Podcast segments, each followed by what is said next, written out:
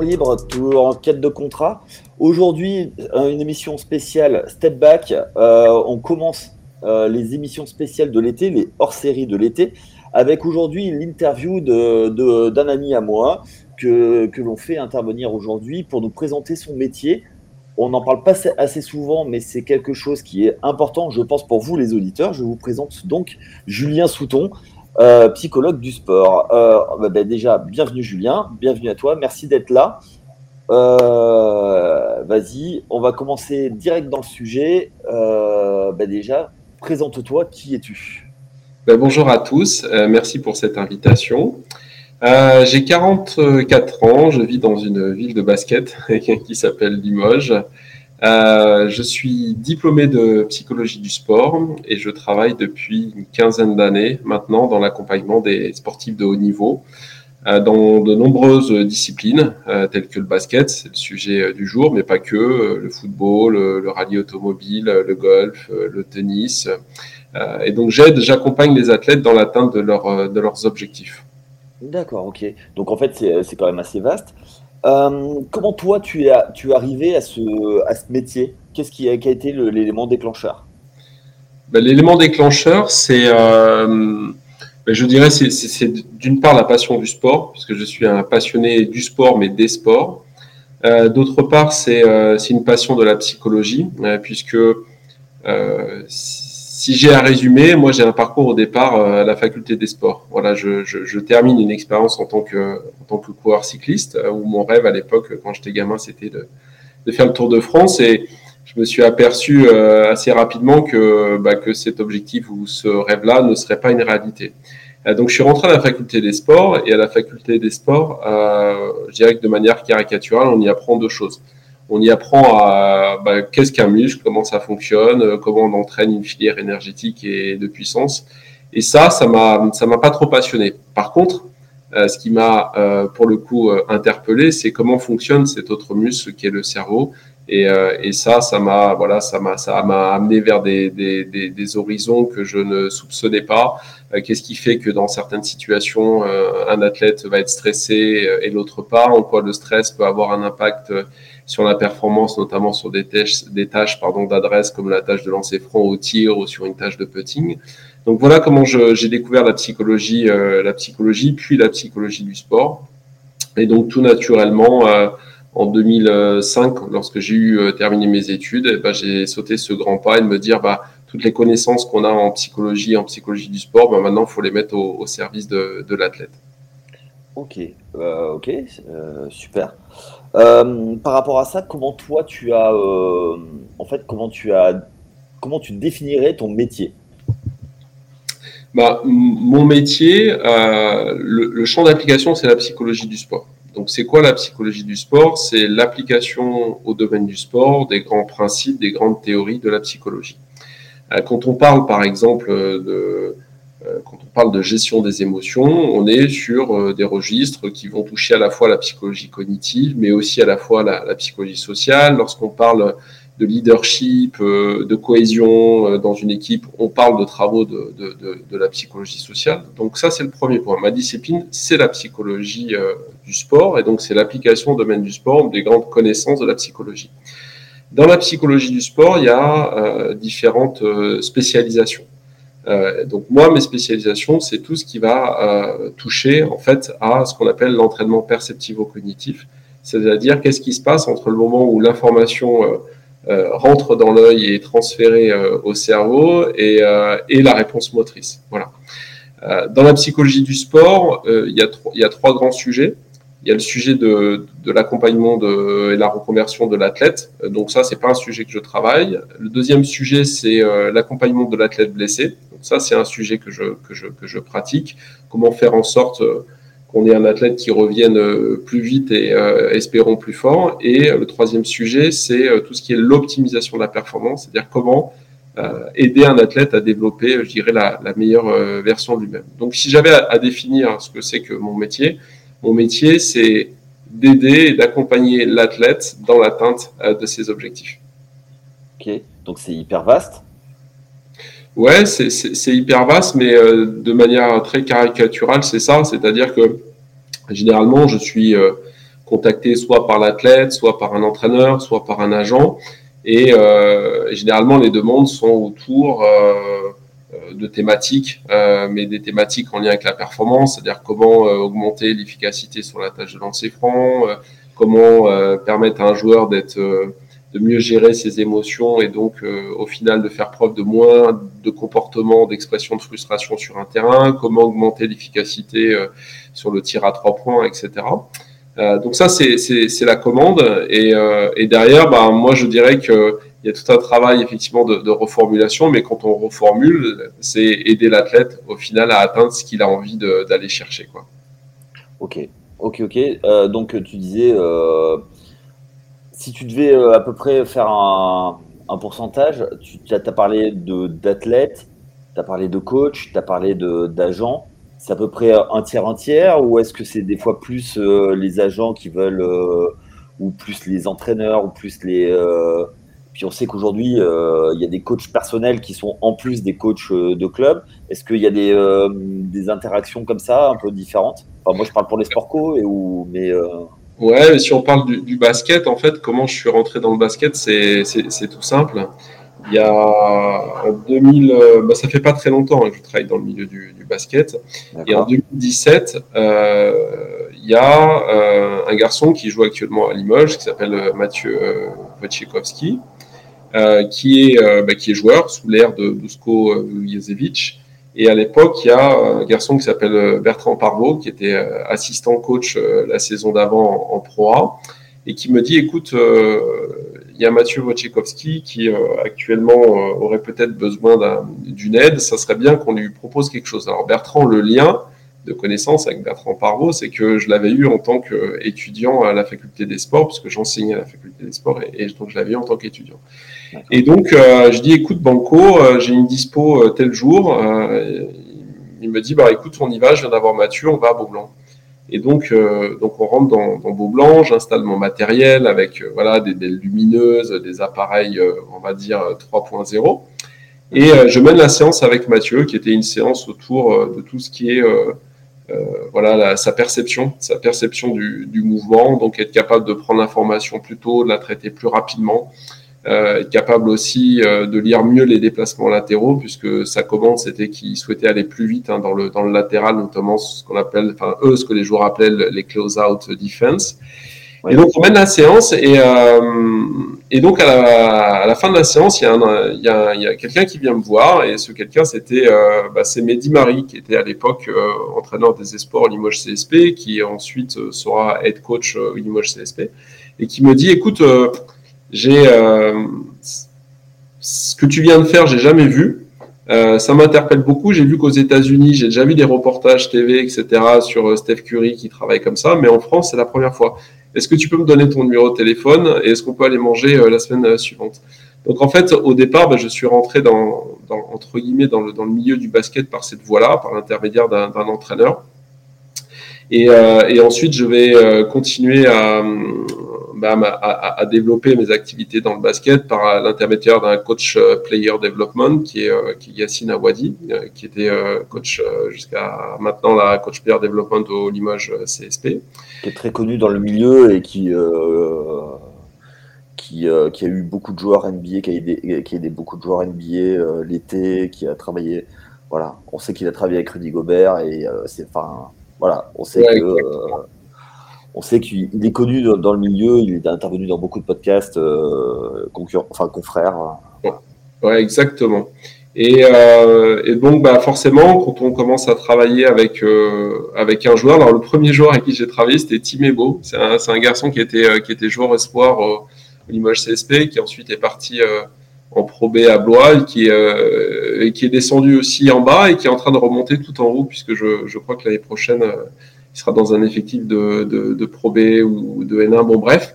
Et donc j'ai commencé comme ça, et puis euh, et puis bah, le coach euh, Mehdi Marie voyant qu'il y avait des résultats avec Team, donc l'enjeu c'était le trophée du futur, c'était euh, c'était sa réussite euh, sur le shoot à trois points, etc.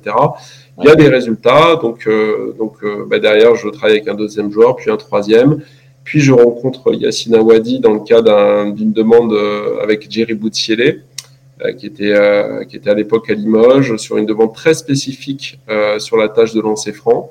Et à partir de là, ben, je voilà, j'ai commencé à collaborer avec avec Yacine et, et puis d'un troisième, on passe à un quatrième joueur, un cinquième, un sixième, et puis en fait là quelque part ça fait ça fait ça fait boule fait effet boule de neige pardon et donc forcément, quand on travaille avec les joueurs, euh, ben, à un moment donné, euh, ça remonte aux oreilles des agents. Donc euh, je dirais qu'aujourd'hui, la commande, elle vient soit des agents, soit des, soit des, joueurs, en, soit des joueurs en direct. Voilà. Ouais, alors justement, ça fait, ça fait j'ai envie de dire, une passe décisive pour passer dans une seconde partie de, de, notre entretien, puisque à part si tu as des choses à rajouter sur ta présentation et sur ton métier. Que tu non, non, j'ai non, non, quand, tu m'as posé la question de, quel est mon métier et que je t'ai répondu que c'était des, mon métier, c'était de répondre aux attentes et, euh, des joueurs et leur permettre de développer la meilleure version de d'eux-mêmes, euh, je reste vraiment là-dessus. C'est que euh, voilà, notre discipline, c'est de faire en sorte qu'on ait des joueurs qui soient bien dans leur tête et bien dans leur basket, parce qu'on sait que quand on a des garçons qui sont bien dans leur tête, bien dans leur basket, et eh ben on a des garçons qui sont bien sur le terrain. Et s'ils sont bien sur le terrain, ben, généralement on a, la, on a de la performance. Et, ça, c'est une dimension qui est importante, c'est que on sait qu'il n'y a pas de performance euh, sans plaisir et il n'y a pas de plaisir euh, sans amusement. Donc, euh, quand on cherche la performance, quelque part, le message que j'ai envie de faire passer, c'est qu'il faut se décentrer au maximum de la performance et, et, remonter à des choses essentielles que sont, que sont le plaisir. Sauf que le plaisir, on peut pas le générer en, voilà, en, touchant l'athlète euh, du doigt euh, et en lui disant prend du plaisir, parce que le plaisir c'est une c'est une émotion et c'est quelque chose, c'est de la chimie. Donc par contre, ce qu'on sait, c'est comment générer du plaisir. Et, et, et, dans les variables qui permettent de générer du, du plaisir, on, a on a l'amusement. Voilà. Donc tout ça pour dire que ce qui est aussi central lorsqu'on souhaite développer la performance, c'est de revenir à des notions fondamentales telles que le plaisir et l'amusement. Oui, puis c'est sûr que avec le monde professionnel et la pression qu'il y a autour, des fois ça devient plus un métier que et euh, on le voit pour certains grands surtout notamment où en fait ils sont ils jouent au je parle du très très haut niveau hein. ils, jouent par par défaut parce qu'ils sont grands et que euh, ça peut être juste euh, juste un moyen de, de bien gagner sa vie pendant quelques temps mais l'amusement, ils l'ont pas, ils sont pas fans de ce sport, mais comme ils sont grands, euh, euh, ils, en profitent, quoi. Ouais, c'est ça. Et euh, c'est ça, mais c'est des carrières qui généralement vont jamais très haut et, et, qui durent jamais très longtemps, parce que bah pour être capable d'être d'enchaîner des carrières de haut niveau, s'il n'y a pas l'essence même, c'est-à-dire l'amour du jeu et de sa discipline, bah, ça tient pas dans le temps. Euh, on le voit bien. Ce que je veux dire, c'est que cette notion de, motivation, ce que nous, on va appeler en psychologie du sport la motivation intrinsèque, c'est-à-dire la motivation qui est générée par l'activité, c'est-à-dire être capable euh, d'apprendre des choses. C'est-à-dire, je joue au basket parce que l'activité me génère des émotions positives, parce que euh, j'apprends des choses, parce que je me développe dans ma connaissance de moi, dans mon basket. donc, ce qu'on appelle la motivation intrinsèque à la connaissance. Ça, c'est des facteurs qui sont déterminants, d'une part, des performances, et d'autre part, de cette notion de durée. Quoi. C'est-à-dire que un joueur qui n'est qui a pas ce qu'on appelle une motivation autodéterminée, c'est-à-dire qui va être beaucoup plus orienté par le statut, l'argent, la reconnaissance, ce sont des cas qui sont beaucoup plus éphémères. Et on le voit bien si on transpose ça dans d'autres disciplines, les Nadal, les Djoko euh, en tennis, euh, les Federer. Je veux dire, quand on a euh, son compte en banque avec voilà 6 ou 7 zéros dessus, on, voilà, ce que je veux dire, c'est que l'enjeu, ce qui amène ces joueurs-là à continuer à se dépasser, c'est pas ce que rapporte l'activité, c'est pas le salaire, c'est pas c'est pas les gains, c'est pas le c'est pas la reconnaissance, c'est que tous les matins ils sont à 6h30 sur le terrain de tennis et qui sont dans une logique de vouloir toujours s'améliorer, s'améliorer et, développer la meilleure version d'eux-mêmes. Voilà. Ouais, clairement. Donc ça, c'est une variable qui est, qui est centrale, c'est-à-dire que si à un moment donné euh, dans son sport on prend peu ou pas de plaisir, qu'on s'amuse pas beaucoup et qu'on fait des choses uniquement par rapport à ce que rapporte l'activité en termes de gains, euh, des gains de reconnaissance ou des gains financiers, ça marche, mais ça marche sur des temps courts. Voilà. Ça peut marcher, mais ça peut, mais ça marche, ça peut marcher et surtout, voilà, si ça marche, ça sera sur des temps courts. Ok. On va passer sur une deuxième partie, si tu le veux bien. On va parler plutôt maintenant de, de comment est arrivé ton métier par rapport euh, aux joueurs. Alors, effectivement, nous, on fait plus un focus sur le côté basket. Hein. tu as bien compris que c'était un, podcast plutôt orienté basket, mais on peut élargir à d'autres sports. Euh, moi, la première chose que quand on, a discuté euh, de ça, c'est que en fait, tu es quand même peut-être pas un pionnier, mais tu es parmi les premiers à arriver dans, dans cette nouvelle ère. Euh, pour tout, avant, j'ai envie, envie, de dire que c'était un peu vu comme une faiblesse de faire appel à, des, partenaires comme toi. Des fois, c'était pas très bien vu par les, par les clubs, par les franchises. Euh, des intervenants extérieurs, alors qu'aujourd'hui, ça s'est normalisé depuis euh, une quinzaine d'années, justement parce que euh, toi et tes confrères, vous avez montré votre, votre efficacité.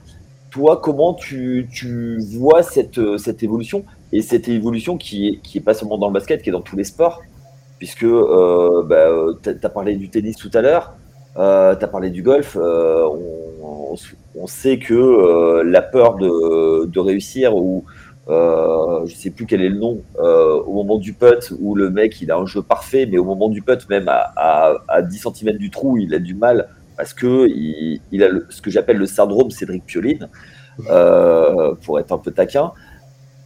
Voilà, toi, comment tu vois cette évolution où avant beaucoup disaient ouais mais les psys c'est pour c'est pour les faibles et aujourd'hui c'est rentré plus que dans les mœurs. Comment toi tu vois cette évolution? Bah, c'est vrai qu'il y, a une profonde transformation. Euh, quand j'ai commencé en 2005, euh, on était encore un peu dans ces représentations, qui étaient de dire, bah, en fait, les meilleurs, ils ont besoin de personne. Et que finalement, ceux qui ont besoin d'une aide, et notamment d'une aide sur le plan psychologique, c'est euh, voilà, c'est les, les, moyens, c'est les, les, petits joueurs pros, etc. Euh, donc on était dans ces configurations-là, on était dans ces configurations où au final euh, exprimer un besoin d'aide sur le plan euh, psychologique, c'était voilà révéler une forme de faiblesse dans des dans des milieux qui sont voilà qui sont hyper virils ou voilà il faut en à fond ouais. voilà testo à bloc où il faut dire qu'on est fort etc.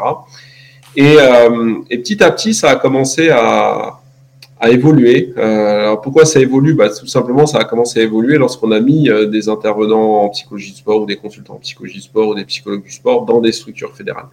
Euh, moi, j'ai commencé à la Fédération française de golf et euh, la Fédé de golf avait, avait pour mission en 2005 euh, d'intégrer la psychologie du sport dans les processus d'entraînement et de performance. Donc, qui dit intégrer dans les processus, c'est-à-dire être au contact des entraîneurs et participer avec les entraîneurs à l'intégration de contenu en psychologie du sport dans les entraînements au quotidien. Donc euh, le travail s'est fait en fait par la base, c'est-à-dire que si on veut amener une modification des comportements et une modification des représentations, c'est déjà à partir de la base, ce qu'on appelle l'influence des minorités dans, dans, mon domaine qui est la psychologie sociale.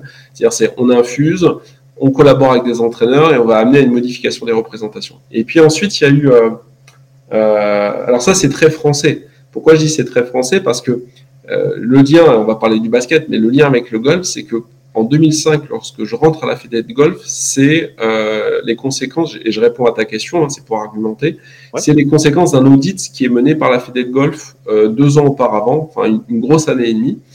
Et la Fédé de golf, elle audite, elle fait un audit interne pour essayer de comprendre pourquoi en France on n'arrive pas à avoir un top joueur 50 mondial de manière pérenne. Alors on a des Victor des Buissons, etc. On a des Pérez euh, qui arrive. À l'époque, c'était Thomas Levé, euh, Thomas Levé, euh, Thomas Levé, etc. Mais on n'arrivait pas à inscrire ça, si tu veux, dans, dans, dans la durée. Et dans l'audit, en fait, donc ils vont aller voir comment ça se passe en Espagne, en Italie, en Norvège, en Finlande, aux États-Unis. Et en fait, il ressort deux choses dans l'audit.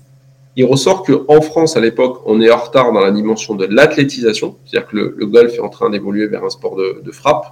Et, et, nous, on n'y est pas du tout. On n'a pas de, pas de joueurs qui soulèvent des barres euh, ou des haltères. Et on est très en retard dans la dimension de la psychologie du sport. C'est-à-dire que nos voisins à côté ont déjà euh, intégré ces composantes-là, ces composantes-là dans l'entraînement des, des, athlètes. Voilà.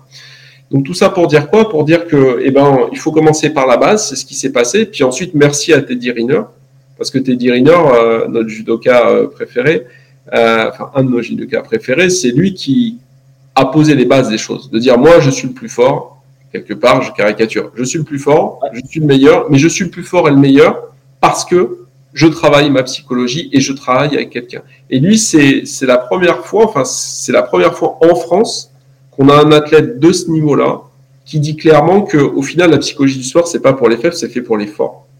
Et que si on veut développer la meilleure version de soi-même, eh ben, il y a des moments où il faut être aidé là-dedans parce qu'il y a des choses qu'on ne peut pas comprendre tout seul et qu'on ne peut pas développer tout seul. Voilà. Donc ça, je dirais que le, deuxième élan, ça a été, euh, ça a été Teddy Riner.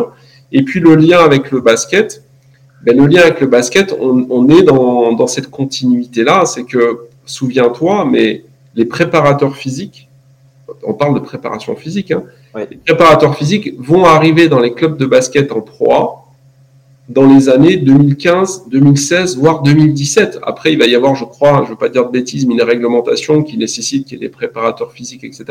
Mais à l'époque 2017, euh, euh, ouais, 2017, Mathieu Wojciechowski Limoges, sous l'ère euh, Dusko Vujosevic, euh, il n'y a pas de préparateur physique. On est en 2017. Oui, je me souviens parce que moi, c'est euh, un. Je les voyais, euh, je les voyais au mois de, au mois d'août courir. C'était euh, justement, c'était Doulet, donc le coach, c'est son surnom affectif, qui faisait, qui faisait courir les gars et sur le même endroit où où j'allais courir. moi, je les voyais faire les, faire les, les sprints, machin. Je disais, mais putain, mais il, est en train de les flinguer, les gars. Mmh.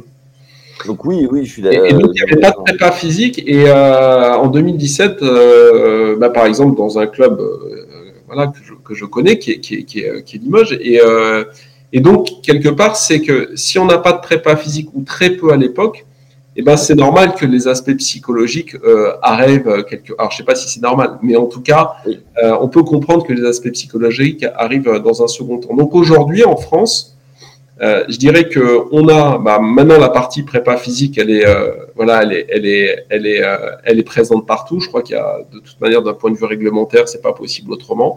Mais on a des préparateurs physiques dans dans, dans, les structures professionnelles. Et donc l'étape d'après, bah, quand on sécurise et qu'on et qu'on bosse bah, très bien sur la dimension physique, bah, c'est d'ouvrir à, une troisième porte qui est, qui est la porte de, de, de, de la psychologie. Donc voilà comment j'explique un peu la, la genèse de, quelque part de, mon métier.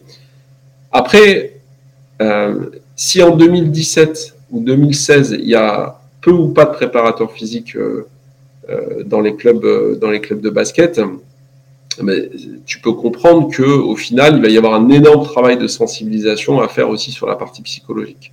Moi, je suis, alors je, je suis pas effaré, c'est pas le mot que je, que je peux tenir, mais je suis surpris euh, que par exemple dans un sport qui s'appelle le basketball, euh, pour avoir discuté avec certains joueurs ou certains entraîneurs, qu'on ne parle jamais de rapport à la cible.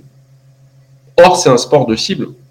C'est comme si en fléchette, on ne parlait jamais de, rapport à la cible. C'est comme si en golf, on ne parlait jamais de, rapport au trou, au, mât. Euh, et c'est là où, quelque part, il y a, un vrai travail d'accompagnement, parce que le basket est avant tout un sport de cible et que qui dit cible, je veux dire, dans mon domaine qui est la psychologie du sport, on a pléthore de, de, de, d'études scientifiques sur le, sur le sujet du rapport à la cible, c'est-à-dire comment faire en sorte d'augmenter l'efficacité de l'adresse sur un sport de cible.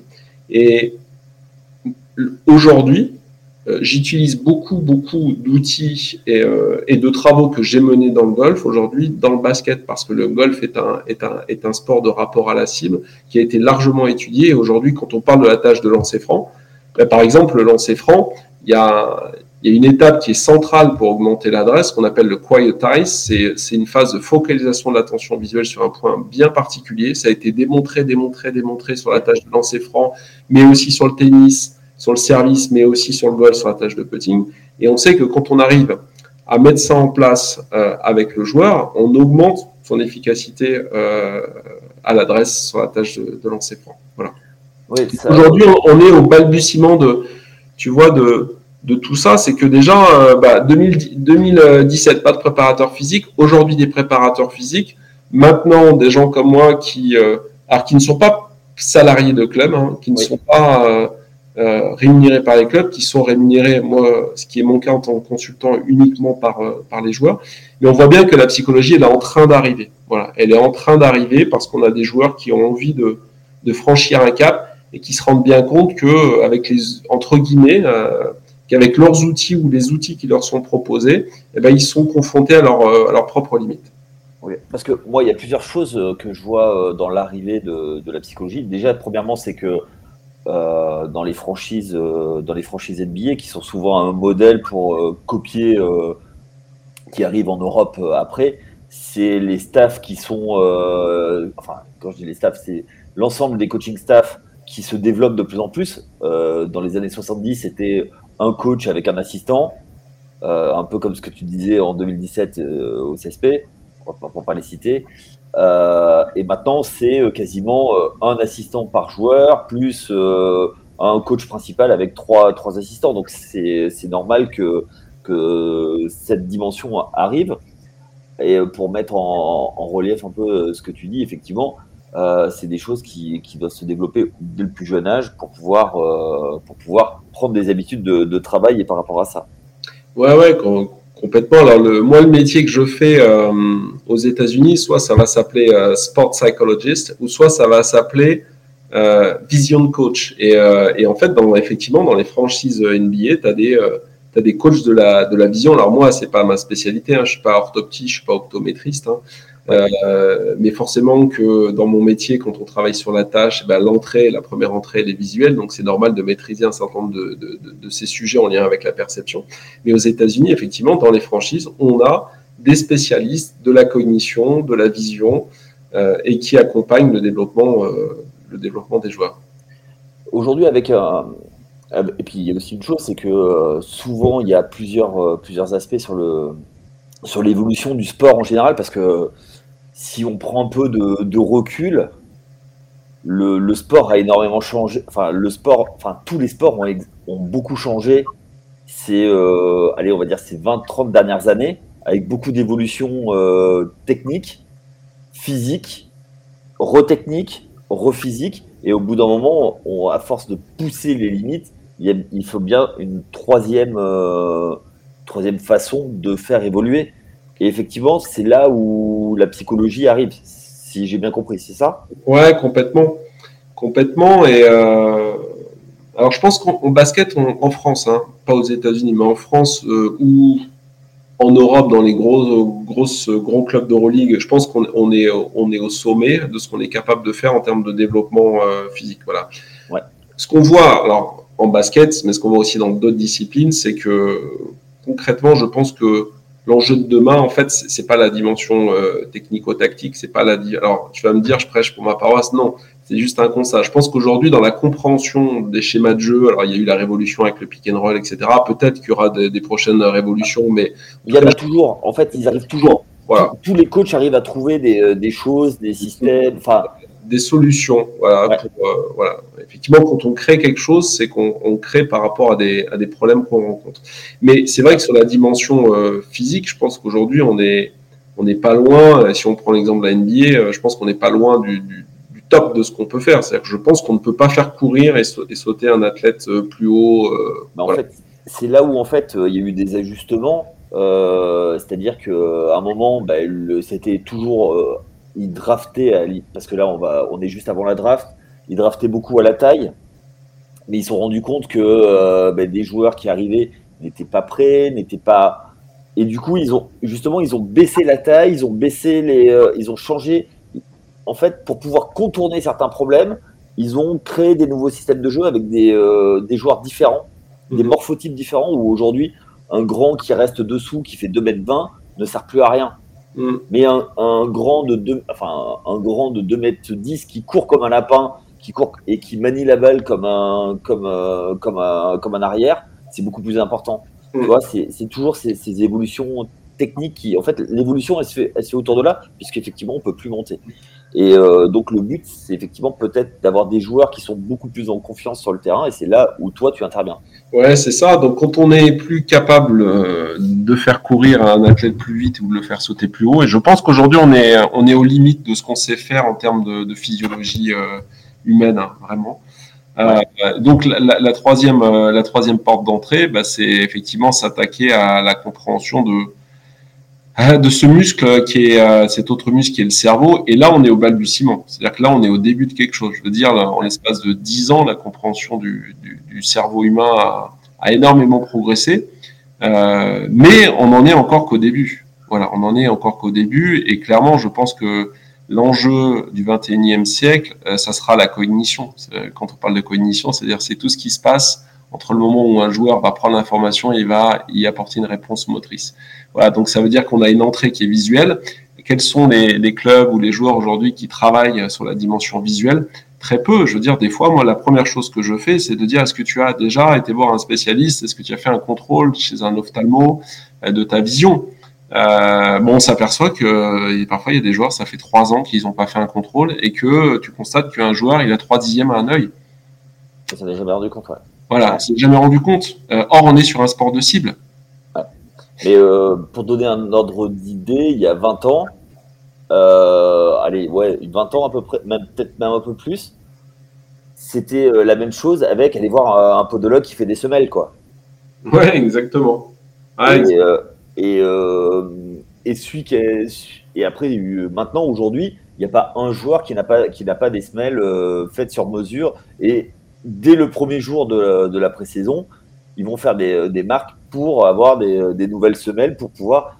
C'est ce que euh, on en parlait en off avant, ce que euh, parce que comme tu viens du vélo, l'équipe Sky, ils appellent ça les gains marginaux, c'est-à-dire trouver le moment où il faut boire ou accélérer parce que il y a tel point de rupture. Et en fait, maintenant, c'est euh, c'est des machines de guerre quoi.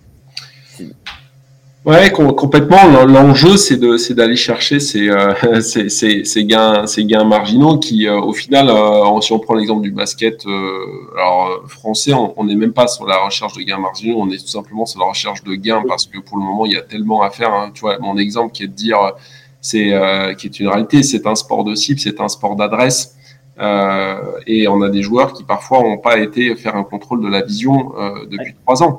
Et tu t'aperçois que derrière, il peut y avoir des déficits euh, de convergence, qu'il peut y avoir des déficits de vision binoculaire. Donc la vision binoculaire, c'est toute la vision qui est sollicitée dans la perception, la 3D. Or, quand tu prends une décision sur un terrain, ce n'est que de la vision binoculaire.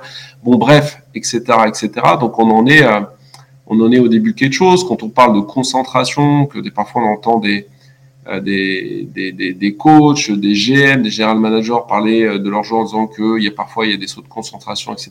À quel moment c'est c'est euh, c'est travaillé? Bon, bref, on est on est dans quelque chose qui aujourd'hui est en train de, de se développer et, et tant mieux dans l'intérêt des clubs, dans l'intérêt des GM, dans l'intérêt des supporters, dans l'intérêt des joueurs, dans l'intérêt des agents, bref, dans l'intérêt du, si on parle de la France, du basket français. Quoi.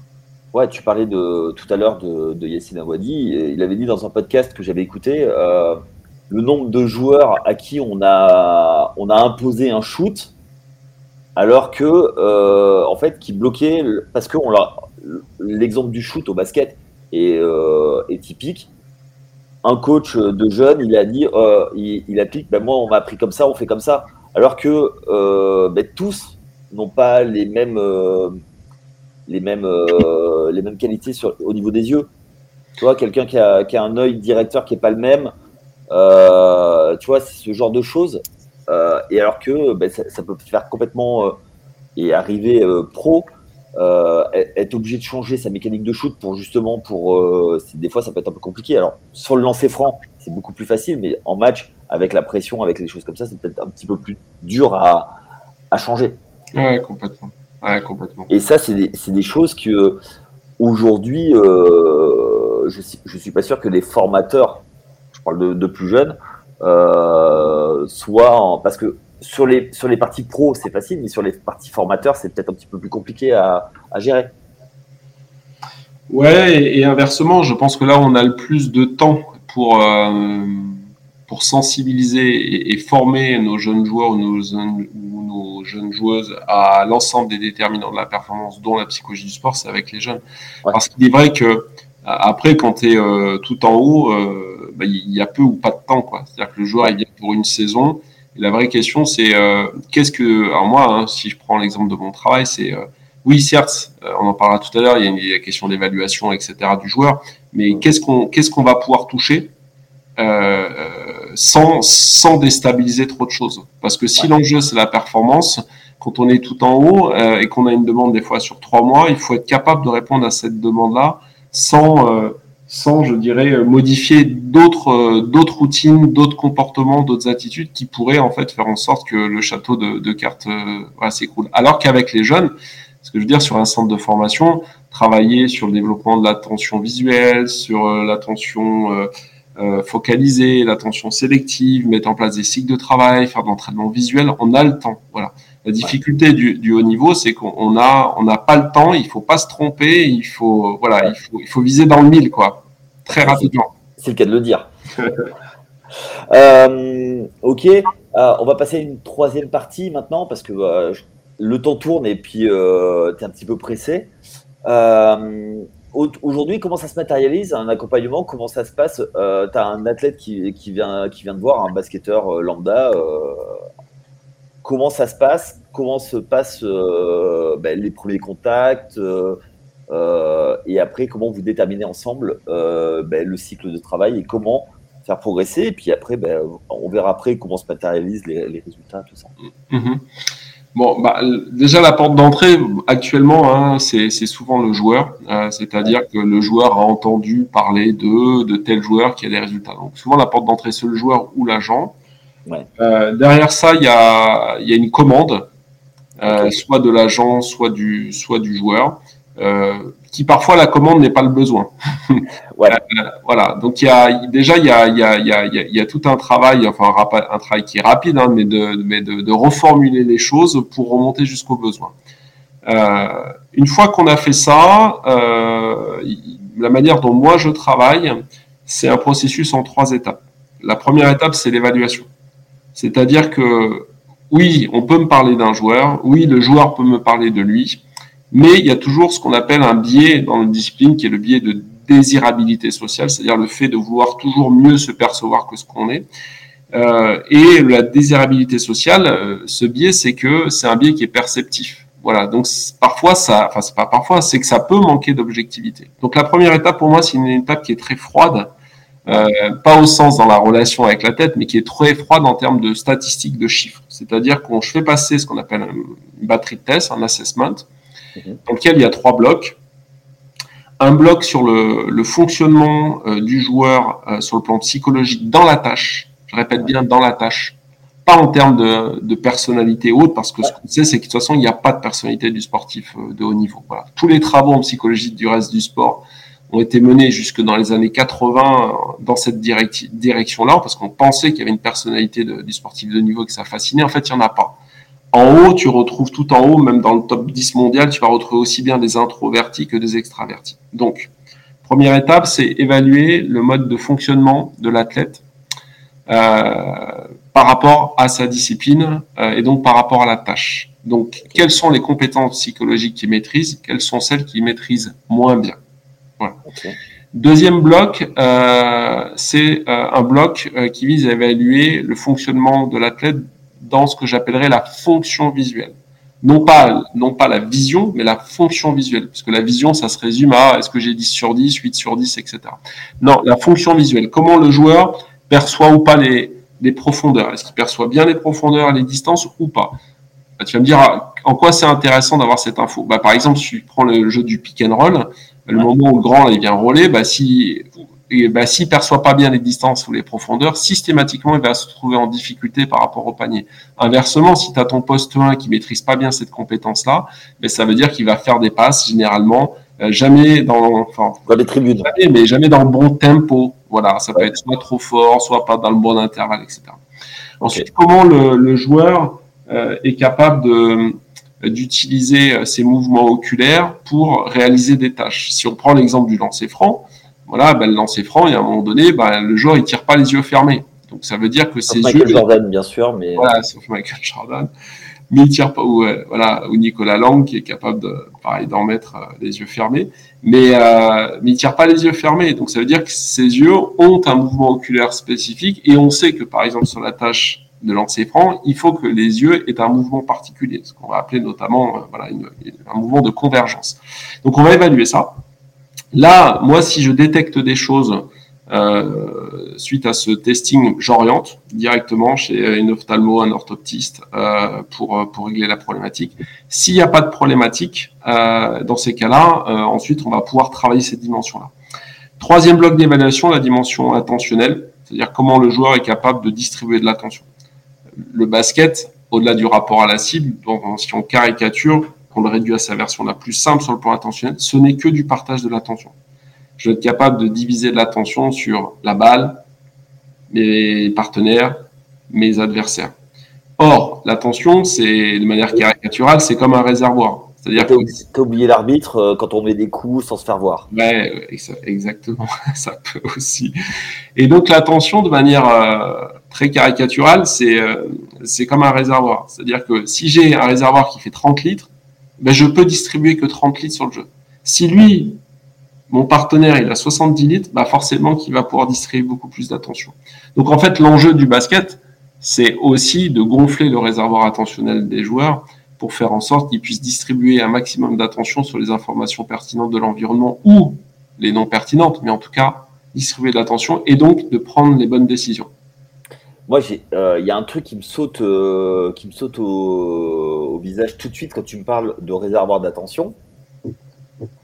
Euh, c'est l'aspect coaching. J'entends, il va falloir aussi que le coach soit formé à ça pour pouvoir euh, faire attention à ce réservoir, c'est-à-dire ne pas, euh, ne pas cramer un joueur trop vite et le, pouvoir le, gérer aussi. Donc oui, il y a le joueur, mais il y a aussi l'aspect coaching qui doit, qui doit rentrer. Est-ce que toi, tu, tu, euh, tu as des, enfin, tu accompagnes des coachs dans la connaissance de, leur, des joueurs ou pas encore, ou c'est des choses qui, pour toi, vont être amenées à se développer? Et bah, c'est une bonne question. C'est-à-dire que le paradoxe, c'est qu'aujourd'hui, euh, je travaille avec des joueurs qui sont bah, forcément coachés par un, par un head coach d'un club professionnel. Mais moi, je n'ai aucune interaction avec le, avec le head coach. Aucune parce que, au final, la commande ou la demande, elle vient du joueur en lui-même. Voilà. Donc, parfois, euh, je pense que la plupart des coachs ne savent pas que leur joueur travaille, par exemple, ou qu'un de leurs joueurs travaille avec moi. Et c'est vraiment une bonne question parce que si on voulait vraiment euh, euh, optimiser euh, les choses, euh, ça semblerait logique qu'il puisse y avoir un échange justement avec, avec le coach ou, le staff. Par contre, ce que tu disais, moi je le voyais autrement, c'est-à-dire que un coach, lorsqu'il est sur le terrain, si on résume à sa version la plus simple, c'est quoi son rôle? C'est de trouver des solutions à des problèmes. C'est-à-dire qu'en face, il a une équipe qui va attaquer et lui doit être capable de trouver des solutions euh, par rapport aux problèmes que lui pose l'équipe adverse lorsqu'elle attaque et inversement. Or, pour trouver des solutions à des problèmes, lorsque tu as 4000, 6000, 8000 personnes ou dans des salles d'Euroleague, euh, voilà, tu, tu multiplies par 3 ou par 4 ce chiffre-là, euh, et ben, il faut être capable très rapidement de porter de l'attention, distribuer de l'attention sur ce qui est en train de se passer pour être dans la résolution de problèmes. Donc, ce que j'ai envie de te dire, c'est que quelque part, le travail qu'on mène aujourd'hui avec les joueurs sur la dimension attentionnelle, elle trouverait un prolongement également dans le développement des entraîneurs parce que euh, tu peux le tourner comme tu veux, mais moi j'ai déjà discuté avec des head coachs qui me disaient bah, il y a des moments en match, en fait, je vois pas, je trouve pas la solution, je n'y arrive pas. Euh, et en fait, quand on reconstruit les choses, c'est pas que la personne ne sait ne comprend pas, c'est que dans cet environnement-là, avec le stress, avec les décibels, avec le bruit, il y a un moment donné, l'attention qu'elle partage sur ce qui est en train de passer, en fait, est beaucoup trop faible. C'est-à-dire que l'entraîneur n'arrive plus à distribuer suffisamment d'attention sur ce qui est en train de se passer pour régler la solution au problème. Or comme tu le sais, qu'en basket, il peut se passer, euh, euh, voilà, je ne sais combien de choses en 10 secondes, ben, quelque part, le travail qui est mené aujourd'hui avec les joueurs sur la dimension du développement de l'attention, pourrait trouver un prolongement dans le développement des facultés attentionnelles des entraîneurs pour les rendre, entre guillemets, meilleurs dans les moments critiques euh, d'un match. Quand je dis meilleur, c'est dans la lecture des situations pour être capable ensuite de donner des consignes en termes de coaching. Et puis en plus, il y a une chose au basket, c'est que euh, la proximité du, euh, du coach sur le bord du terrain fait qu'il y a des interactions et la taille du terrain fait qu'il y a encore plus d'interaction avec les joueurs. Et euh, je crois que c'est Jacques Monclar qui avait dit qu'un coach a une décision à prendre toutes les 7 secondes. Mm. Donc euh, c'est assez énorme.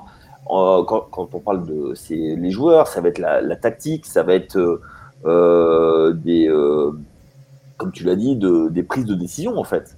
Donc c'est extrêmement compliqué en tant que coach. effectivement, des fois, des fois, ils peuvent être dans le tunnel. Et justement, c'est là où on voit les, les meilleurs, ceux qui, pour l'instant, arrivent à ne pas être dans le tunnel et se faire prendre par, par la lessiveuse que tu décrivais.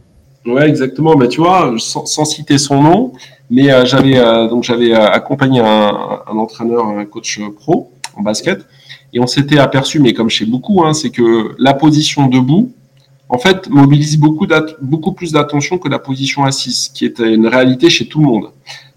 C'est-à-dire que le fait d'être debout nécessite, pour pas tomber, de mobiliser, de distribuer l'attention sur l'équilibre. Euh, et ça, on l'avait bien entendu normé, testé avec des appareils, etc. Ce qui fait que, euh, en termes d'application pratique, c'était que dans les moments critiques d'un match, lorsque j'éprouve des difficultés à trouver euh, des solutions aux problèmes que me pose l'équipe adverse, je m'assois. J'observe et j'analyse. Et rien que le fait déjà de s'asseoir permettait de distribuer davantage d'attention sur la lecture du jeu et donc d'aider l'entraîneur en fait à aller beaucoup plus vite en termes de traitement d'information. Ok. Voilà une des applications euh, pratiques. Euh, ça c'est super, ça c'est super intéressant parce que euh, donc nous on parle beaucoup de NBA, on voit tous les coachs NBA debout à gérer et en revanche c'est plus les assistants qui regardent et qui font après le, le rapport, tu vois.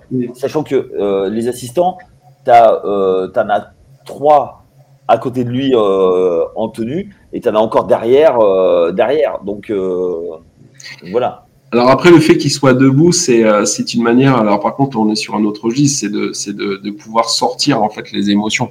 C'est-à-dire que la, la, pression est tellement forte, les émotions vécues par l'entraîneur sont tellement fortes que on sait que pour faire sortir les émotions, il faut qu'il y ait une dépense énergétique, il faut qu'il y ait de l'action. Et donc, quand on voit des coachs en action, c'est une manière à eux en fait d'exprimer ce trop plein d'émotions. Voilà. Mais ce qui n'est pas inintéressant non plus, parce qu'en fait, euh, si euh, l'entraîneur il a euh, ce que j'appelle moi une cocotte minute, hein, c'est-à-dire des émotions qui sont beaucoup trop importantes, on sait que quand les émotions sont trop fortes, ça a aussi des conséquences sur le sur le traitement de l'information et donc sur la prise de décision.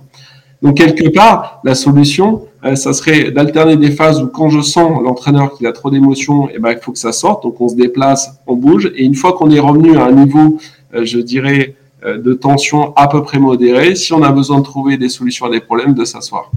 Ouais. Ok, ok, ok. C'est euh, alors on n'avait pas prévu de parler du coaching, mais euh, mais l'occasion s'est trouvée. Aujourd'hui, toi, comment comment tu quantifies On va revenir aux joueurs. Hein, comment tu quantifies ta mission par rapport aux joueurs, enfin la commande est livrée, est délivrée. Comment tu, tu matérialises toi euh, la fin d'un accompagnement et tout ça Alors paradoxalement, je, suis je, me mets très loin de la performance. Euh, c'est pour ça que quand tu me posais la question tout à l'heure aussi, est-ce que j'ai été, euh, est-ce que j'ai des échanges avec les entraîneurs, je te dis que normalement c'est vrai que ça, pourrait être intéressant, mais à la fois lorsque tu rentres dans ces schémas-là, il, peut y avoir un risque qui est un risque dans lequel, alors je vais pas parler d'instrumentalisation, mais un risque dans lequel tu en fait tu, tu es trop près euh, du joueur, de l'entraîneur et donc de la performance. Et pour moi, ça, c'est aussi un risque majeur. Donc, moi, je suis très froid, en fait, dans l'analyse des choses. C'est, il y a une évaluation en T0, ce que j'expliquais tout à l'heure, le fonctionnement d'athlète euh, sur le plan psychologique dans la tâche, euh, comment ça fonctionne sur le plan de la fonction visuelle, comment ça fonctionne sur le plan de la fonction attentionnelle? À partir de là, on, on définit, en fait, un plan d'action. Et ça, c'est une vraie question sur le plan d'action. C'est est-ce qu'on cherche à renforcer des points forts ou est-ce qu'on cherche à améliorer des points faibles? Et ça, c'est pas une décision que je prends seul. C'est une décision qui est euh, qui est euh, qui est co-définie avec le joueur. Parce que ça, c'est aussi un écueil majeur. C'est-à-dire qu'en France, on est très orienté autour de il faut toujours s'améliorer. Inversement, dans la culture américaine, on est très autour de lui, il est fort là-dessus, on va en faire un, export, un expert de ça. Et quelque part, le fait qu'il sache pas défendre euh, je sais pas moi, dans telle situation, on s'en fout. Parce qu'en fait, il pourra y passer des heures qu'il veut, il sera, il sera jamais bon. C'est Arsène Wenger qui, euh, quand il coachait Arsenal, avait dit, euh, avait dit moi, ça ne me sert à rien que mes joueurs en cachent les, points forts, je veux qu'ils soient encore plus forts sur ces points, ces points forts. Bah, complètement. Et moi, je suis dans cette logique-là, sauf à partir du moment où je trouve qu'il y a un point qui est rédhibitoire, c'est-à-dire une compétence psychologique qui est non maîtrisée ou pas suffisamment et qui est rédhibitoire par rapport à la performance. Je veux dire qu'un joueur qui serait pas, qui est pas en capacité de, de, gérer ses émotions, de gérer son, son stress, son anxiété pré-compétitive, euh, c'est rédhibitoire la performance. C'est-à-dire que euh, si à un moment donné, quand ça c'est trop trop fort, il n'a pas le bon outil dans sa boîte à outils pour le réguler, alors on sait que ça va être rédhibitoire. Pourquoi? Parce que ça va créer un excès de tension euh, musculaire. Or, si tu mets beaucoup de tension musculaire sur un shooter, par exemple, bah, tu, tu perds la motricité fine. Or, ouais. sur une tâche d'adresse comme le tir, si tu n'as plus de motricité fine, tu peux pas mettre un panier dans un, dans un cercle. Voilà. Okay. Donc, quand je te disais assez froid, c'est ça, c'est qu'il y a une évaluation. On met en place un plan d'action dans lequel le joueur a euh, des exercices et des séances à réaliser toutes les semaines. Ouais. Parce que je suis pas un magicien. Et c'est ça aussi qu'il faut entendre, c'est que le consultant en psychologie du sport, le psychologue n'est pas un magicien. Et que si l'athlète, le joueur ne s'entraîne pas sur les habiletés qu'on a ciblées, alors il ne progressera pas. Bah, c'est euh, un entraînement à part, à part entière, quoi. C'est un entraînement à part entière. Euh, voilà, qui est mené par le joueur euh, en autonomie. Ouais. Et au bout de trois mois, alors moi je travaille sur des cycles de trois mois, c'est-à-dire que trois mois, je trouve que c'est un bon délai pour euh, avoir des résultats qui sont significatifs. Quand je parle significatif, quand on parle en science, c'est des résultats qui ne sont pas le fruit du hasard. Donc trois mois, c'est la bonne période pour avoir des résultats significatifs, euh, pour développer une relation de confiance et surtout pour voir euh, et aborder la suite. Donc au bout de trois mois, je refais ce qu'on appelle un retest. Ouais. On reprend la, la batterie de test. Est-ce que le joueur a progressé sur les habiletés ciblées au regard du plan qui a, qui a, qui a été proposé? D'accord. Voilà. Euh, donc moi, je fonctionne comme ça. Et quand on se dit je suis très froid, c'est que dans les premières semaines, je ne m'intéresse pas à est-ce qu'il a augmenté son pourcentage de, de shoot au tir. Exemple, on a une demande chez un shooter. Je vais pas, je vais pas modifier le plan parce que au final, au bout de 15 jours, le joueur, euh, il a toujours pas, il fait pas mieux en termes de stats ou il fait moins bien, euh, parce que le développement des compétences psychologiques, le développement des compétences neurovisuelles, c'est quelque chose qui euh, euh qui euh, peut prendre du temps.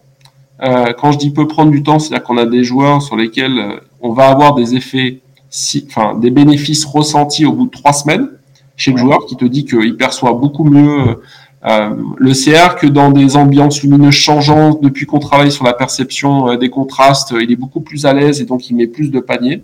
Mais généralement, dans un périmètre de trois mois, on a des vrais effets significatifs. Et ce qui est normal, c'est-à-dire que si on veut travailler l'attention distribuée, ben, c'est pas en deux séances qu'on fait d'un joueur un expert sur l'attention distribuée.